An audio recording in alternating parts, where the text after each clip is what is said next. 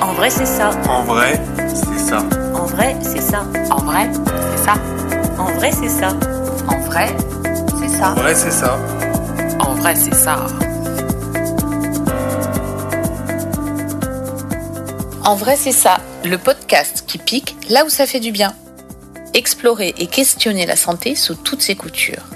Idées reçues, inconscient collectif, réseaux sociaux, autant de prismes qui déforment la réalité. Prenons le temps d'écouter ceux qui expérimentent au quotidien et racontent. En vrai, c'est ça. Bonjour, je suis Estelle Barrellon, pharmacienne et naturopathe, et je cherche avec vous la meilleure façon d'aborder sa santé.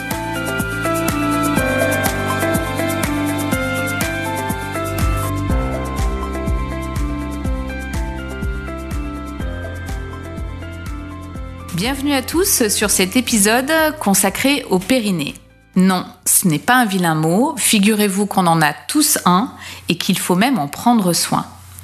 Le périnée, c'est un ensemble de muscles en forme de hamac qui va soutenir chez la femme mais aussi chez l'homme les organes du petit bassin, à savoir la vessie, le rectum et chez la femme l'utérus.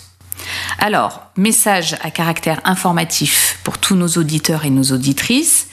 J'avertis ceux et celles qui sont dérangés par les mots rectum, pipi dans la culotte ou hémorroïde. Passez votre chemin parce qu'on a prévu avec mon invitée Anastasia de parler vraiment du périnée. Et on va pas se cacher derrière notre petit doigt. Oui, j'adore cette expression.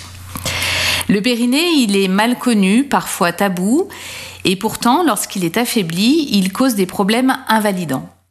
Alors il est temps de faire sa connaissance, de savoir où il se trouve, de comprendre à quoi il sert, d'apprendre comment le renforcer et le chouchouter.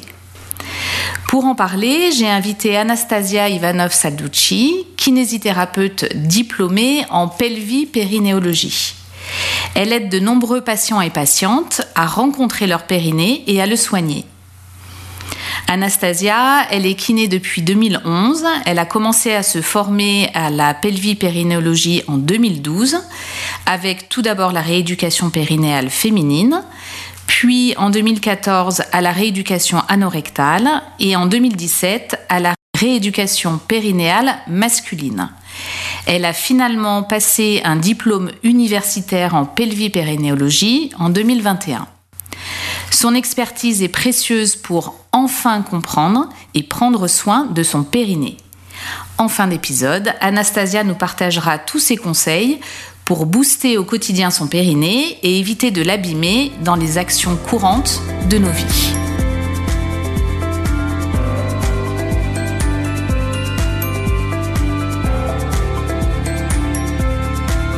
Salut Anastasia, comment ça va aujourd'hui Très bien, merci et toi Ça va, merci. Alors, pour commencer, on, on va parler du périnée. On va peut-être faire un rappel anatomique du périnée. Il y a plein de gens qui ne savent pas où il est, à quoi il sert. Est-ce que tu peux nous expliquer tout ça Alors, comme tu l'as très bien dit dans, le, dans ton petit texte explicatif, donc le périnée, c'est pas un seul muscle. Souvent, les gens visualisent un, se- un seul muscle, globalement, qui est à peu près autour du vagin chez la femme. D'accord. Alors qu'en fait, donc c'est tout un ensemble. Il y a plusieurs muscles qui viennent former ce qu'on appelle le périnée. D'accord. C'est globalement toute une couche musculaire qui va venir fermer le bassin par le bas Mhm. et qui permet de maintenir à l'intérieur du bassin les organes donc, que tu as cités, vessie, utérus et rectum chez la femme, et chez l'homme, la vessie avec la prostate en dessous et le rectum. D'accord, c'est comme un espèce de filet qui maintient Tout les à fait, organes. qui va de l'avant euh, du pubis jusqu'au coccyx à l'arrière. D'accord. Euh, comment on peut le sentir, ce périnée Alors, on peut le sentir euh, en venant placer les doigts au niveau du noyau fibreux central, ce qu'on appelle. Oula. Ce qui est un mot un peu barbare, qui correspond juste à la zone, alors chez la femme, qui se situe entre le vagin et l'anus, D'accord. et chez l'homme, entre les bourses et l'anus. Ah. Ok. C'est une petite partie de peau où en fait toutes les fibres du périnée viennent se croiser à cet endroit-là. Donc en externe, on vient juste placer les doigts dans cette zone et on essaye de serrer son périnée pour pouvoir sentir s'il y a un mouvement ou pas. D'accord, et on va le sentir, il y aura quelque On chose qui sent se passe. qu'il y a un mouvement, ouais, on sent qu'il se passe quelque chose. D'accord.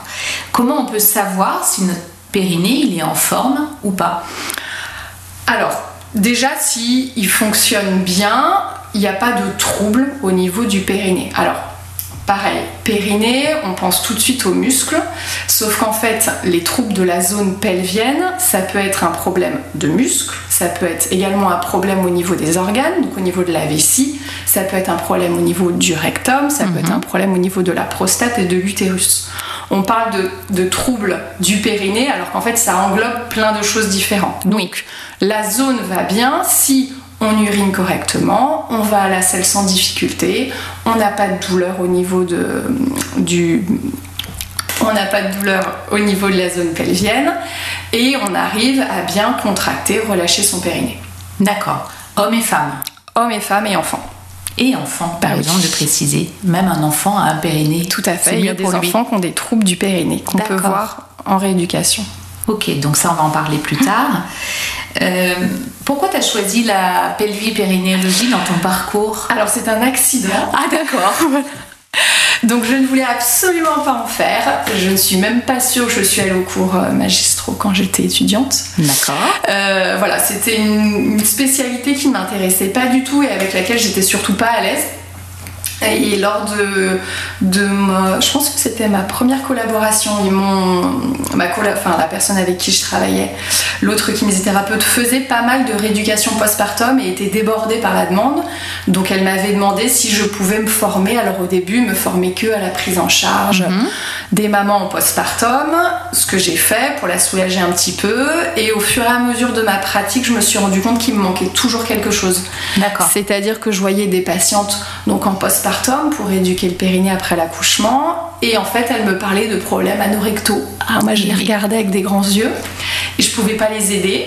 Donc, je me suis penchée sur la question. Je me suis dit, bon, bah, on va aller un peu plus loin. Donc, j'ai fait ma, rédu- ma formation euh, en rééducation anorectale.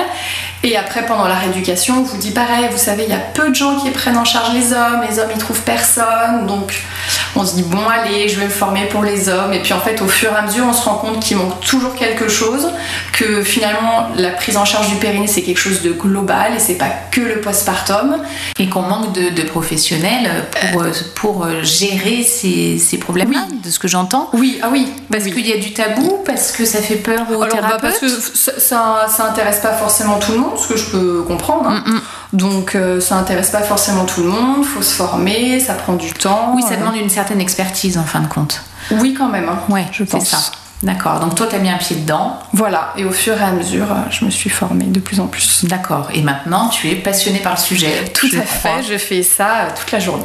D'accord.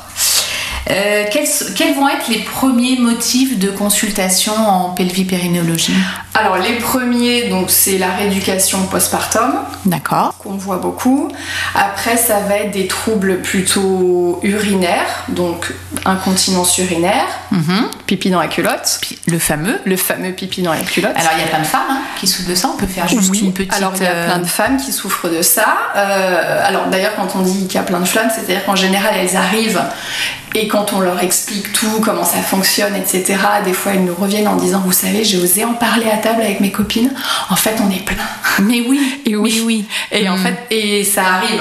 Donc l'incontinence urinaire, ça arrive jeune et moins jeune. Ça veut dire que ça arrive effectivement à la ménopause, ça arrive après avoir eu des bébés, ça arrive aussi sur des femmes qui n'ont jamais eu d'enfants, Mmh. qui ont 25, euh, 30 ans. Ça arrive chez des sportives très jeunes, de 14, 15 ans. Voilà, l'incontinence urinaire, en fait, ça couvre quand même euh, tout un panel de la population. Et oui. Et ça arrive aussi aux hommes, plutôt sur du post-chirurgical, notamment avec des cancers de vessie ou des cancers de prostate. D'accord. Et donc voilà, l'incontinence urinaire, c'est quand même... euh, Oui, c'est un spectre large. Ouais, Finalement, ouais. Euh, il y a beaucoup, beaucoup de personnes qui, qui peuvent avoir- rencontrer ce type de problème. Ça peut être ponctuel aussi. Ça euh, peut être ponctuel, une tout à faiblesse fait. ponctuelle et Ça peut être ponctuel, euh, ça peut se prendre en charge parfois juste en modifiant les habitudes de vie, euh, sur en fait comment aller euh, uriner correctement, combien de fois par jour, etc. Donc ça peut être assez ponctuel et puis ça peut être quelque- un problème un petit peu plus conséquent où il faut peut-être faire beaucoup de rééducation, pourquoi pas une chirurgie, enfin voilà. D'accord. Alors, je t'ai- je t'ai coupé au milieu des motifs de consultation. Je pense qu'il y en avait d'autres. Il y en a d'autres. Après, pareil, donc l'incontinence anale. Pareil, homme, femme. Mhm. Ok. Voilà. Euh, on peut avoir Mhm. des l'incontinence au gaz, l'incontinence au sel molle, l'incontinence au sel dur, tout est possible. On peut avoir également des consultations pour les prolapsus. Alors le prolapsus, c'est le mot scientifique pour descente d'organes, qui fait très D'accord. peur. Oui. Voilà, donc ça on a beaucoup. Euh, ensuite, chez les enfants, on a des, souvent des problèmes de rétention plutôt. Donc D'accord. ça, c'est des enfants qui vont se retenir d'aller à la salle Oui. et qui du coup développent ce qu'on appelle une encoprésie, c'est-à-dire qu'en fait ils se retiennent tellement qu'ils en viennent à avoir des espèces de fuites. D'accord. anales. Souvent le petit caca dans la culotte, c'est parce qu'en fait les enfants se retiennent tellement qu'au bout d'un moment ça sort. Ça sort, ça lâche. Voilà. Ok. Et ça, c'est à l'apprenti- autour de l'apprentissage de la propreté ou pas forcément Pas forcément, euh, pas forcément l'encoprésie, euh, ça arrive sous. Généralement, c'est plutôt les enfants euh, à l'école qui se retiennent. euh, Parce qu'ils veulent pas Voilà. aller à l'école. euh, Ouais. D'accord. Et puis ensuite, on peut avoir aussi les douleurs pelviennes, qui est aussi D'accord. tout un grand panel de la rééducation périnéale, avec les troubles, euh, les douleurs, pardon, euh, qu'on va retrouver au niveau du périnée, euh, au niveau de l'anus. euh, Ok. Qui peuvent avoir des origines variées. Énorme, oui. C'est Ouais. multifactoriel généralement. Très bien. Voilà. Donc effectivement, c'est ce que tu me disais là avant qu'on attaque le podcast. Le postpartum dans la tête des gens, c'est ce qu'on rééduque le plus en Mhm. pelvipérinéologie. Et en fait, pas forcément. Pas forcément. Toi, c'est pas la majorité de tes patients. Non. Donc euh, en vrai, c'est ça. euh, hein, il fallait le Il n'y a faire pas que celui-ci. les hein. mamans Il n'y a postpartum pas qui que les viennent. mamans. D'accord. Et d'ailleurs, c'est dans la. Pardon, je te coupe, Oui. mais souvent dans la salle d'attente, quoi, il y a plein de gens qui passent qui... et mes patients, ils regardent passer les autres patients, ils disent Ah, mais les sommes aussi viennent vous voir Hmm, mais c'est super, ouais. Voilà. Donc, euh, ouais, effectivement, c'est pas du tout ce qu'on imagine. Donc, bah, ça a un petit peu répondu euh, à ma prochaine question. euh, qui vient te voir Bah, Donc, des femmes en post-accouchement, mais aussi des hommes, des enfants. Oui. Ok. Euh, comment va se dérouler une séance La première séance, c'est toujours un bilan. D'accord. Donc là où on parle, où je leur pose tout un tas de questions sur euh, comment ils vont à la selle, comment ils vont uriner. euh, voilà, on rentre vraiment dans le vif du sujet, on parle de tout, des traitements qu'ils prennent. euh, Tout leur historique. Voilà. Euh, Et ensuite, on fait également un bilan du périnée. Donc il y a D'accord. un bilan du périnée. Alors chez la femme, ça va être plutôt un bilan manuel hein, Mhm. avec euh, un toucher vaginal. On va demander toute une série de contractions pour qu'on puisse voir comment fonctionne leur périnée. Est-ce qu'elles ont D'accord. conscience de leur périnée Est-ce qu'elles arrivent à le serrer ou pas Est-ce qu'il est fort ou pas Mhm. Généralement, je le fais jamais à la- au premier rendez-vous. Je le faisais avant, c'est-à-dire que je faisais tout mon bilan d'un coup. Et avec l'expérience, je me suis rendu compte que les gens souvent venaient sans savoir ce que c'était. Eh Et, oui. quand on leur disait bon, on va passer sur la table, Effet de surprise, Voilà. sidération. Mhm. Et... exactement. Et des Hmm. fois, c'est, ça, du coup, j'ai compris que ça pouvait être mal perçu, que D'accord. les patientes n'étaient pas forcément prêtes et les patients. Et donc, je le reporte au deuxième Et rendez-vous. tu maintenant. avertis, enfin en tous les Et cas, je les tu préviens que je vais le expliques. faire. Voilà, en fait, c'est ça. j'explique tout. On parle beaucoup pendant le premier rendez-vous. J'ai un, un bassin, euh, un petit modèle de bassin où je leur montre tout, sont placés les organes, comment sont D'accord. placés le périnée. J'explique du coup pourquoi je vais venir faire un toucher vaginal ou un toucher rectal pour pouvoir bilanter. Mhm. Et du coup, je le fais au rendez-vous suivant. D'accord, oui, ce qui est plus simple, un esprit préparé, Voilà. Mm. il est beaucoup plus disponible. D'accord. Et donc, une fois que tu as fait ce bilan, la séance, euh, ça va consister en quel type d'exercice Ah, Tout dépend du bilan. Ça veut dire D'accord. qu'il y a tout un panel de, de méthodes qu'on peut utiliser. Mhm. Et donc, en fonction du bilan, je vais proposer différentes techniques. Ça peut être de la rééducation manuelle, D'accord. donc toujours avec un toucher vaginal ou avec un toucher rectal où je vais demander des contractions, Mhm. par exemple. Ça peut être l'utilisation de sondes Oui, également, vaginale ou rectale. Les d'accord. deux Quel est existent. l'avantage de la sonde Alors, l'avantage de la sonde, elle nous permet deux choses soit de faire de l'électrostimulation. qui D'accord. permet en fait de, de demander à la sonde de contracter le périnée. Donc la Ok, patiente, donc ça le renforce automatiquement. voilà. Et ensuite, on peut faire également avec la sonde du biofeedback. Le biofeedback, c'est simplement pouvoir visualiser sur l'écran la contraction que fait le patient ou la patiente. Donc ça leur permet de mettre une image sur un ressenti et de pouvoir visuellement quantifier leur contraction. Ça veut dire que la sonde est reliée à un ordinateur Tout à fait. euh, qui va montrer une image. une courbe. Une en fait. courbe, Il enregistre d'accord. une courbe qui correspond donc à la contraction ou au relâchement, parce qu'on peut utiliser le biofeedback également pour apprendre à relâcher son périnée. Parce qu'il y a des personnes qui ont un périnée Hypertonique, d'accord. qui ne se relâche pas. Quelle raison Il y a des, alors déjà, il y a des gens qui sont plus ou moins toniques euh, naturellement. Il y a des D'accord. patients et des patientes qui ont des périnées plus toniques que d'autres. Après, ça peut être euh, euh, la pratique d'un sport qui va faire que D'accord. ça va être plus hypertonique. Ça peut être euh, des contractions, euh, des contractures au niveau du muscle. Enfin voilà, on peut avoir D'accord. plein de choses qui, qui peut demander la nécessité d'apprendre à relâcher plutôt que contracter. D'accord. Et alors, je fais une petite parenthèse là. Tu, tu as parlé de sport. Oui, Est-ce qu'il y a des sports qui sont plus ou moins bons pour le périnée Est-ce qu'il y a des sports qui sont pas forcément Alors, euh, pas, pas mauvais, mais il y a des sports hyper pressifs, hein, ce qu'on appelle. Donc, ça veut dire qu'ils vont créer beaucoup de pression D'accord. dans l'abdomen, dans le ventre, Mhm. donc sur le périnée. D'accord. Forcément, le trampoline, par exemple, Eh oui. c'est tout de suite plus violent pour le périnée que euh, du patin à roulette, quoi. D'accord. Voilà. La course à pied.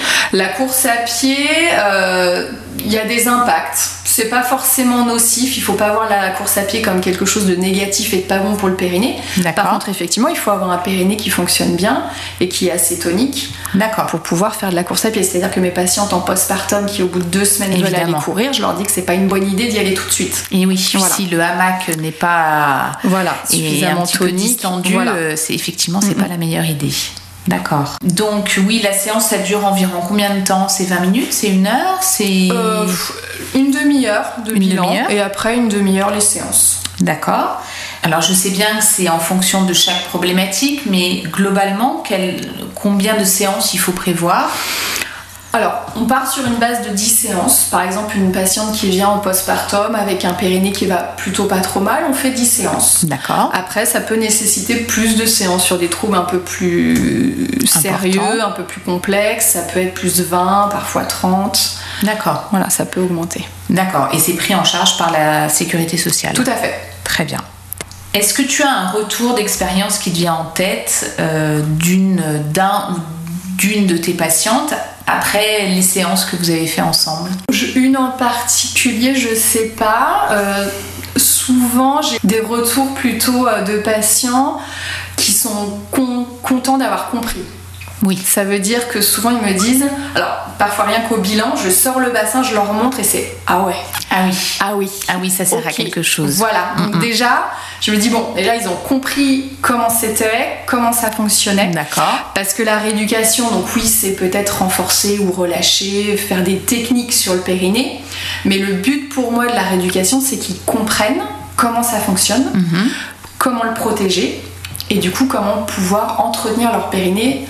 Tout, tout au long de leur vie. C'est pas juste 10 séances où ils Et viennent oui. me voir, Et c'est oui. vraiment un apprentissage, une hygiène de vie, des, des conseils, euh, voilà, sur comment prendre en charge leur périnée. Oui, et la rééducation, elle vient un petit peu en urgence, en, en- en renfort au départ, mais euh, le périnée, il faut en prendre soin un Oui. peu. Moi, j'ai j'ai des patients qui viennent où je fais quasiment pas de technique. C'est-à-dire que je fais un bilan, je leur explique comment aller à la selle, par exemple, des petits exercices à faire à la maison. Ils reviennent en trois sens, ils me disent Ah bah oui, ça Eh va oui. beaucoup mieux, c'est bon. Et oui.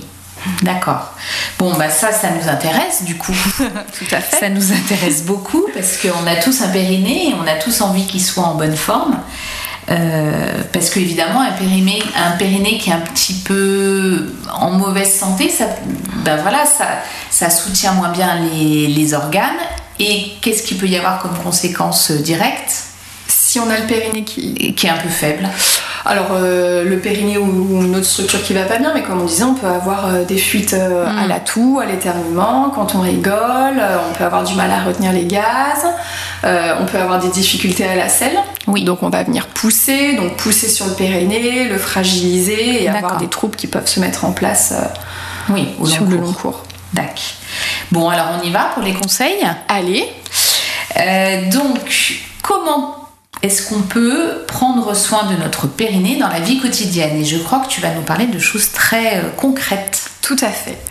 Euh, alors, pour prendre euh, soin de son périnée, il faut déjà donc prendre conscience de la contraction et du relâchement du muscle. Mhm. Donc, comme j'ai conseillé, en, en mettant la main sur le noyau fibreux Oui. central. Et donc, pour contracter son périnée, comme on fait concrètement, on va essayer de faire comme si on retenait une envie d'aller à la selle, de retenir un gaz ou d'aller aux toilettes. D'accord. D'accord Il faut essayer de faire attention de ne pas venir serrer les fesses. Parce que souvent, c'est l'erreur, on vient tout serrer, les, les fesses, les adducteurs, et en fait on bloque tout. Donc il faut vraiment se concentrer, comme j'ai expliqué sur la zone, La zone. entre le pubis et le coccyx, et simplement essayer de retenir une envie d'aller aux toilettes. Là, normalement, on sent la contraction du périnée. Euh, après, ce qui va être délétère, donc ce qui va abîmer le périnée sur le long cours, c'est toute la pression qu'on va venir mettre dessus. Comme en fait, c'est vraiment la base. Quand on est debout, tout repose sur le périnée. Mhm. Et oui. Donc tout ce qui va créer de la pression au niveau du ventre et au niveau de l'abdomen va en fait appuyer sur le périnée. D'accord. Donc tout ce qui est constipation, Et oui. tout ce qui est euh, poussé pour aller à la selle, poussé pour uriner pour aller plus vite. En fait, en faisant ça, on vient modifier la- le réflexe naturel et on vient créer de la pression sur le périnée alors qu'il n'y en a pas besoin. D'accord, donc j'ai l'impression que tu vas nous apprendre à faire pipi. Tout à fait. non, en gros, euh, uriner et aller à la selle, ce sont des, des boucles réflexes. Ça veut D'accord. dire que la commande est volontaire, c'est-à-dire c'est vous qui décidez quand vous allez uriner et quand vous allez à Oui. la selle. Mais par contre, après, en fait, c'est automatique, le corps se vide. D'accord. Donc il n'y a pas besoin normalement de pousser pour vider sa vessie ou de pousser pour aller à la selle. Donc quand on va faire pipi, on s'assoit sur les toilettes. Oui. Ça c'est important parce que D'accord. en fait il y a plein de gens qui ne le font pas, ok. qui se mettent euh, en équilibre, euh, voilà, Oui. pour pas poser les fesses sur la cuvette. Donc comme ça on ne peut pas se relâcher. Effectivement, on est déjà en contraction. Exactement. Donc c'est compliqué de demander au, au corps de se relâcher pour uriner si on est déjà euh, contracté au niveau des jambes. Donc on s'assoit pour aller euh, uriner et on ne pousse pas, on laisse aller en fait. La gravité. Voilà. Le sphincter qui va venir se relâcher. Le sphincter c'est le muscle qui ferme l'urètre, le conduit par D'accord. lequel on fait pipi.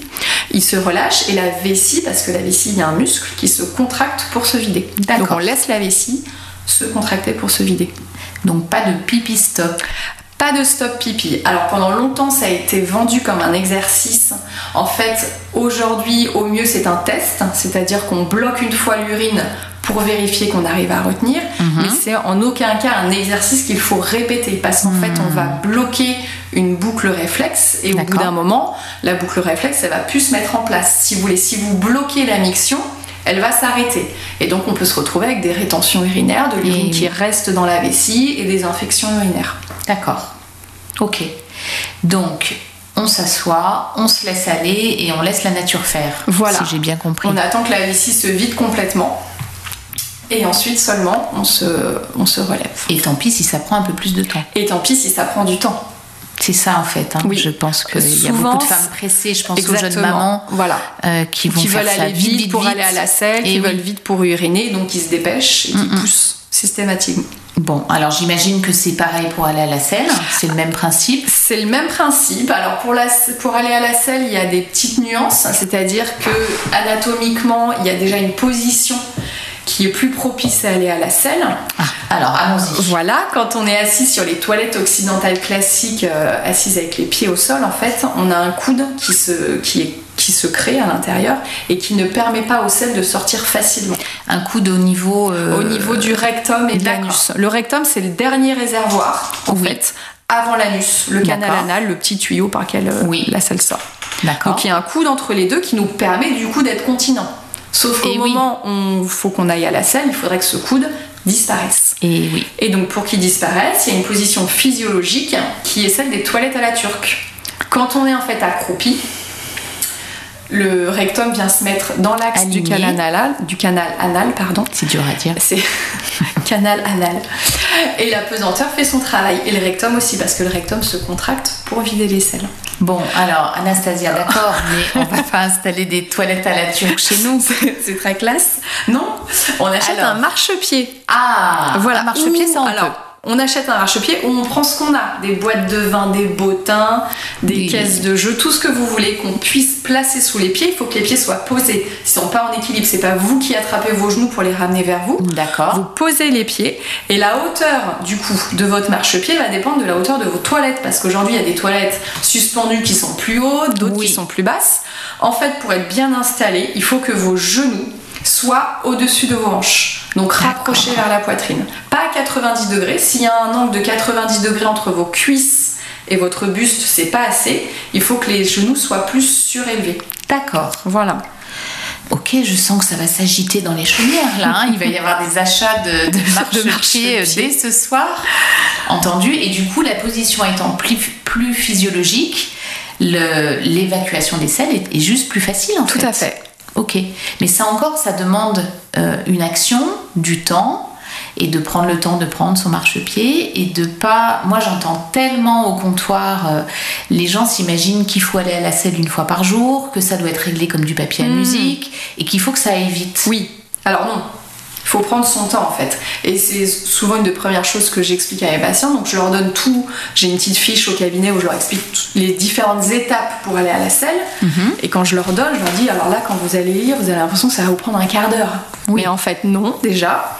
Si vous mettez tout bien en place, au bout d'un moment, ça devient facile. Mhm. Et il faut prendre le temps. Parce que le fait d'aller à la selle et le fait d'uriner, c'est un relâchement. Les sphincters vont venir se relâcher Mm, et la vessie et le rectum va venir se contracter. Il faut laisser le temps au corps de fonctionner correctement. C'est ça. Et c'est en essayant d'aller trop vite qu'on fait des erreurs et qu'on modifie en fait la physiologie et qu'on peut créer des troubles euh, au niveau rectal ou au niveau vésical. D'accord. Donc on fait la technique de certains hommes qui partent aux toilettes avec euh, Pendant un quart d'heure. Alors un et- quart d'heure Ah, c'est un et peu qui- beaucoup. et, et qui disparaissent avec euh, un, un bon bouquin. Donc Voilà. euh, ça, ça peut être une En bonne fait, solution. Il faut prendre son temps, tout Eh à oui. fait. Oui. Mm. Et Très aller bien. à la selle euh, rapidement parce qu'on a les enfants qui hurlent derrière la porte et qu'on veut se dépêcher et qu'on pousse pour aller plus vite, ça en fait c'est très mauvais. Très mauvais pour notre périnée Mm. et pour, euh, et pour euh, toute la zone, entendu. Est-ce que tu as d'autres petits conseils euh, pour le quotidien Qu'est-ce qu'on peut faire pour euh, prendre soin de notre périnée Alors, euh, donc é- éviter tous les efforts hyper pressifs, comme on avait, comme j'en ai parlé tout à l'heure. D'accord. D'accord, euh, ou au moins euh, savoir les gérer. Ça, on le fait aussi en rééducation. Ça veut dire que de- dans les séances, on apprend aux patients aussi à gérer au quotidien des petites techniques, souffler lors des efforts, diriger les pressions correctement, D'accord. apprendre à bien faire des abdominaux. Voilà, à- tout à travailler. En fait, c'est c'est assez global. On travaille et sur les abdominaux et sur le périnée pour éviter d'avoir trop de pression qui se crée dans la zone. Et alors pourquoi justement on entend tout le temps euh, abdos Pourquoi ça va si bien avec le périnée Parce que c'est Parce des- que c'est un caisson, en fait, le, le ventre est complètement fermé. Mhm. On a le périnée en dessous, on a la paroi abdominale devant, derrière on a le dos qui se distend D'accord. pas comme un, comme un périnée, et en haut on a le couvercle qui est le diaphragme. C'est pour ça aussi qu'on embête beaucoup avec la respiration, parce que le diaphragme étant un muscle respiratoire, il va venir descendre ou remonter dans la cage Bien thoracique. sûr. Et donc quand il descend, il vient, si vous voulez, faire comme un piston, il vient écraser vers le bas. Eh oui. Donc en travaillant également avec la respiration et avec le souffle, on permet au diaphragme de remonter. Et donc du coup, lors d'efforts de la sangle abdominale, les pressions elles vont pouvoir remonter plutôt dans la cage thoracique et ne pas venir être écrasées sur le plancher pelvien. Ouais, ouais, c'est c'est Donc, c'est- c'est- c'est c'est bien tout- fichu toutes ces c'est- c'est bien histoires. pensé, hein. C'est bien pensé. Je sais pas qui, qui a mis ça au point, mais c'est bien pensé. Mais du coup, t- on fonctionne, voilà, on travaille avec tout la respiration, les abdos et le périnée. C'est pas qu'une zone Bien périnée qui est isolée. D'accord. Ok. Euh, Peut-être un petit mot. Alors ça, euh, c'était pas prévu, mais tu vois là, ça me vient. euh, non, je pensais à la sexualité aussi Oui. sur le pour le périnée. Tout à fait. Est-ce qu'il y a des, des petites choses à savoir Est-ce que Alors, il n'y a pas de conseil particulier, euh, voilà. Mais par contre, il y a des choses à savoir, c'est-à-dire que les rapports sexuels ne doivent pas être douloureux. D'accord. J'ai beaucoup de patientes qui arrivent avec des douleurs pelviennes et qui errent pendant des années et on leur dit bon vous avez un peu mal, c'est normal. Non, c'est pas normal. Mhm. non, c'est pas normal. Non, c'est pas normal d'avoir mal pendant les rapports. D'accord. Et parfois, il faut aller regarder. On peut avoir du coup des contractures, des troubles pelviens qui peuvent créer des douleurs. Et il y a des prises en charge qui existent, des, sp- des médecins qui sont spécialisés dans la douleur, euh, dans la douleur pelvienne notamment. Des unités qui existent et des, et des praticiens qui sont formés euh, pour prendre en charge les douleurs pelviennes au niveau de D'accord. la sexualité. Homme, femme. Hommes, femmes. D'accord. Donc le périnée, il intervient, euh, euh, il peut, des faiblesses du périnée peuvent engendrer des douleurs. Des- là, cette fameuse dyspareunie, c'est-à-dire des douleurs Alors oui, pendant mais c'est les- pas forcément une faiblesse. Alors souvent, c'est Ah, même d'accord. plutôt des hypertonies. Mhm. Ça veut dire que le périnée, c'est un muscle qui se contracte, mais c'est un muscle qui doit apprendre à se relâcher oui. également pour les rapports sexuels, Voilà, pour euh, l'accouchement également, c'est un muscle qui, qui doit aussi se relâcher et se détendre. Hmm. Donc un muscle qui ne se détend pas, qui est tout le temps contracté, les rapports sexuels peuvent être très douloureux. Bien sûr. Donc pareil, comme j'expliquais, on apprend à relâcher le muscle, on peut faire des massages au niveau du périnée également, D'accord. apprendre aux patientes à le faire à la maison pour apprendre à relâcher le muscle. D'accord. Des petites astuces pour euh, relâcher son périnée C'est un peu compliqué, ça prend un peu de temps déjà au D'accord. cabinet, donc euh, tout ce qui va être de toute façon des exercices de relaxation euh, de manière globale, tout ce qui va être travail de respiration, de méditation, de cohérence cardiaque, tout ça c'est intéressant pour déjà relâcher le corps Globalement. voilà, globalement.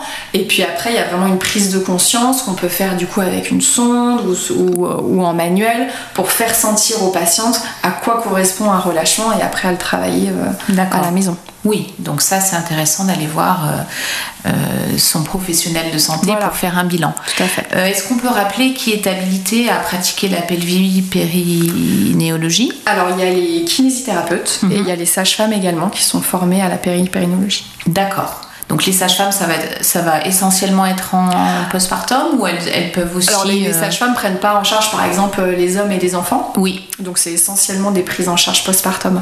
d'accord, ok. Très bien. Euh, bon, écoute, je, je trouve que nous avons été euh, efficaces. en tous les cas, on a, on, a, on a parlé de pas mal de choses. Est-ce que toi, il te semble qu'il y a des choses qu'on a oubliées, que- dont on n'a pas parlé Alors c- oui, je pourrais en Oui, parler pendant mais des évidemment. heures. J'imagine. Plein de choses. Non, non, il y a plein de choses. Euh, juste, ce qui est important, voilà, c'est de savoir que euh, quand un périnée fonctionne bien, on n'a pas de trouble. Donc, D'accord. on arrive à se retenir, on arrive à aller à la selle et uriner facilement, on n'a Mhm. pas de douleur lors des rapports, on arrive à contracter son périnée. Si jamais il y a quelque chose qui va pas, une petite chose, faut pas hésiter à aller consulter son généraliste, son gynécologue, Mhm. à se tourner vers des, vers des professionnels de santé, à en discuter autour de soi également, parce qu'il y a plein de gens qui vivent pendant des années Bien souvent sûr. avec des troubles et qui découvrent un jour qu'en fait c'est pas normal parce qu'on n'en parle pas au C'est repas ça. le soir. Voilà, la constipation, euh, c'est quelque chose.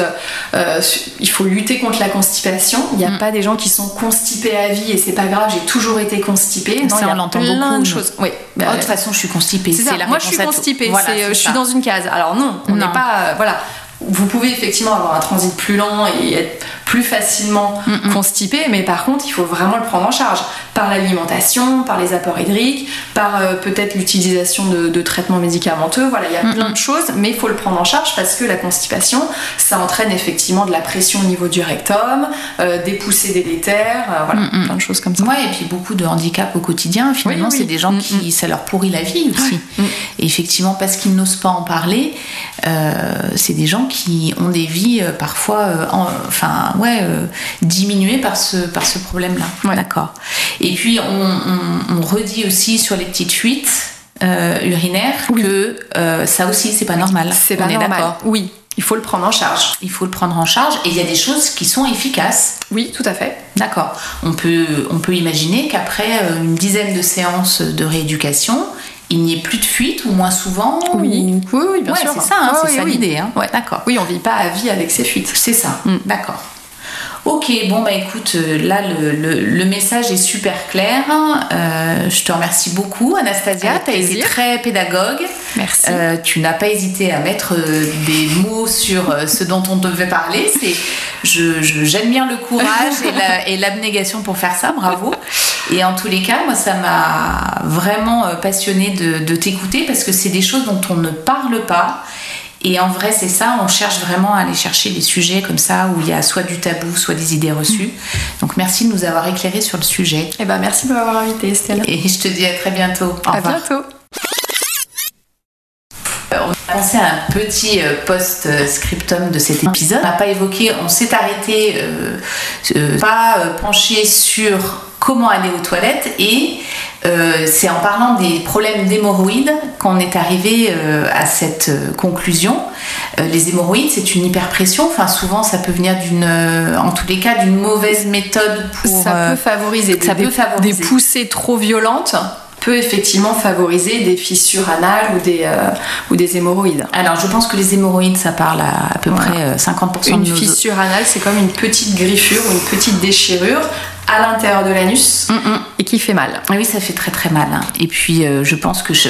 enfin, il y a beaucoup beaucoup de monde qui expérimente euh, des hémorroïdes, et donc on discutait d'une technique pour ne pas Pousser. euh, pousser et aggraver le phénomène hémorroïdaire, alors qui est multifactoriel. Effectivement, euh, ça peut être un problème Hmm. Oui, circulatoire. c'est pas que la poussée. Ça peut être un abus de, piment. de- de piment ou d'alcool, on le sait. Mais euh, en attendant, quand on souffre, euh, t- surtout ne pas pousser. Et donc la méthode, Donc la méthode, alors en théorie déjà, si tout se passe bien, c'est-à-dire si on n'a pas attendu pour aller à la selle, parce qu'il y a ça aussi, c'est qu'il faut pas attendre. Oui. Le premier besoin est important. Et il d'accord. faut normalement se présenter à la selle au premier besoin. D'accord. Plus vous allez attendre, plus le besoin va s'émousser, plus ça va être difficile d'aller à la selle et plus vous allez recourir à des poussées néfastes. D'accord. Donc ne pas attendre. Si on est en bonne position et si les selles sont de bonne qualité, c'est-à-dire pas des selles dures, pas Eh oui. des selles euh, très moulées, mais voilà des, des selles plutôt molles qui sortent facilement. Et si vous attendez suffisamment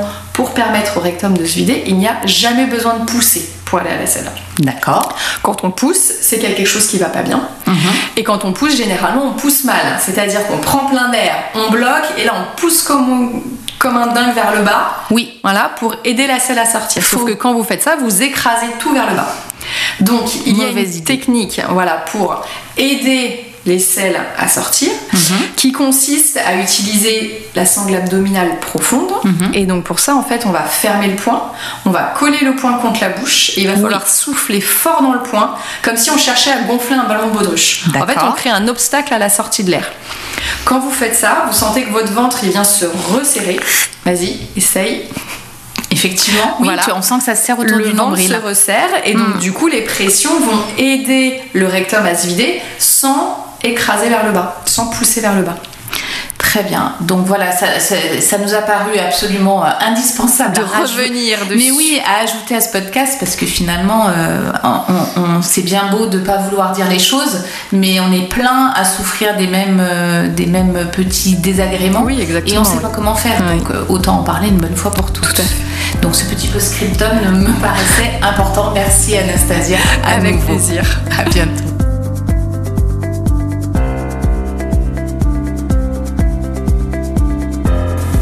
Cet épisode sur le périnée touche à sa fin. Dites-vous que dans les années 2000, le périnée n'apparaissait même pas dans les livres d'anatomie destinés aux kinés. Il n'a donc pas encore révélé tous ses secrets et nous espérons qu'avec les conseils d'Anastasia, vous découvrirez votre périnée et que vous en prendrez soin au quotidien. Cet élément central du corps est un socle pour une santé optimale et mérite toute notre attention.